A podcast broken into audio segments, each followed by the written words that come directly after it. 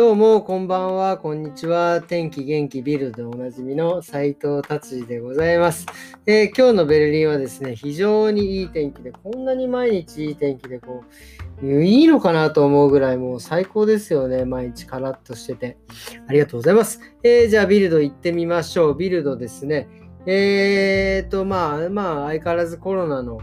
えー、記事がボーンと来てですね、なんかコロナの、え、シュネールテストっていうんですか、その簡易的なこうすぐやってくれるテストが、とうとう9月末までで、えー、終了、終了ではないか、無料なのが9月末まで、それ以降は、えー、有料になるということですね。これはもう完全にあのワクチン打ってない人へのこう、締め付けもあるんではないかと思いますね。まあだからこれはね、あの、ね、どうなっていくことやら、まあ、いくらぐらいなのかちょっとね、はっきり提示されてないので分かりませんが、ね、打ってない方はこのコロナテストをしなければ、し続けなければいけないということなんでしょうね。はい。えー、次、オリンピックですね。オリンピック、えっ、ー、と、ドイツ、えっ、ー、と、何でしたっけ？なんだっけ？混合リレーっていうのがなんかこと今回のオリンピックで初めて、え種目になってですね、えー、ただドイツはですねその混合リレーでバトンでうまくいかなかったんでしょうね。ちょっとこう転んでしまったっていうねそれでまあ、えー、何位になったのか分かりませんが初めての混合リレーの優勝はポーランドだったみたいですね。おめでとうございます、えー、そしてですね、まあ、コロナ関係でまだもう一個えー、海外からドイツに入ってきた場合、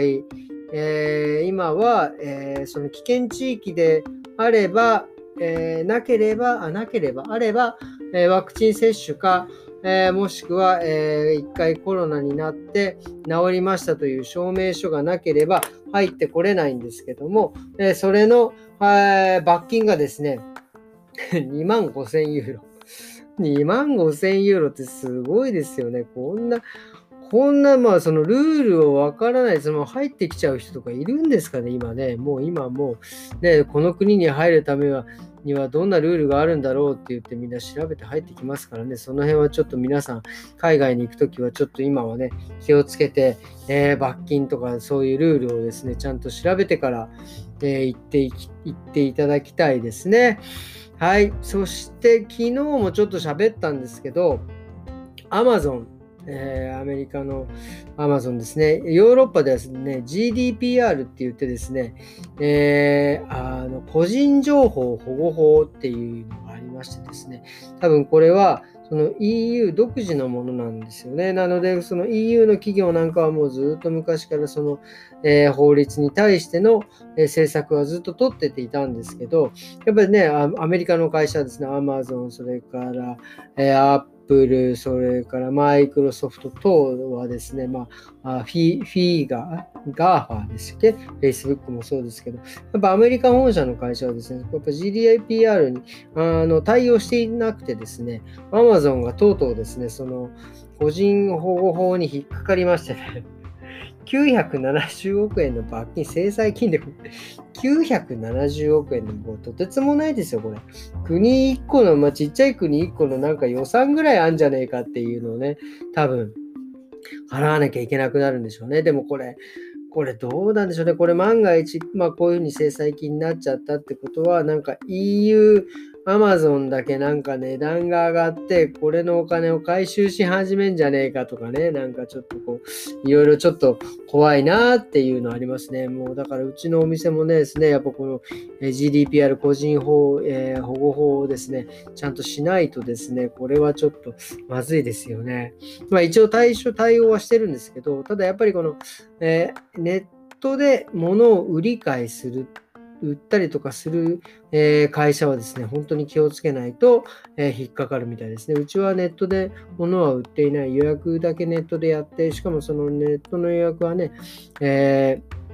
他の会社に外注しているので、多分その辺は問題ないと思っておるわけでございます。えー、っていう感じですかね。えー、今日実はですね、えっ、ー、と、隣に、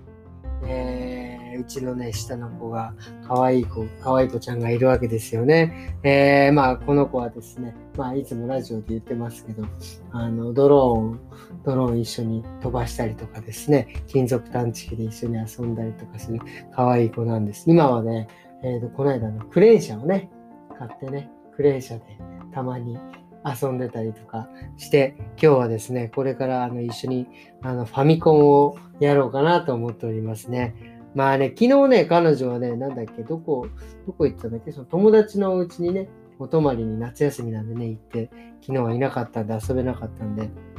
今日はですね、これからちょっと思う存分、僕はワインを飲みながら、えー、ね、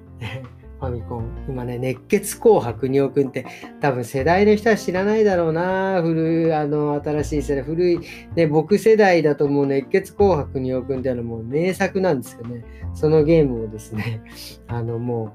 う、なん、なんですか、この、平成も何年も、19 2000年、2017年だっけ生まれたの違う、2007年か。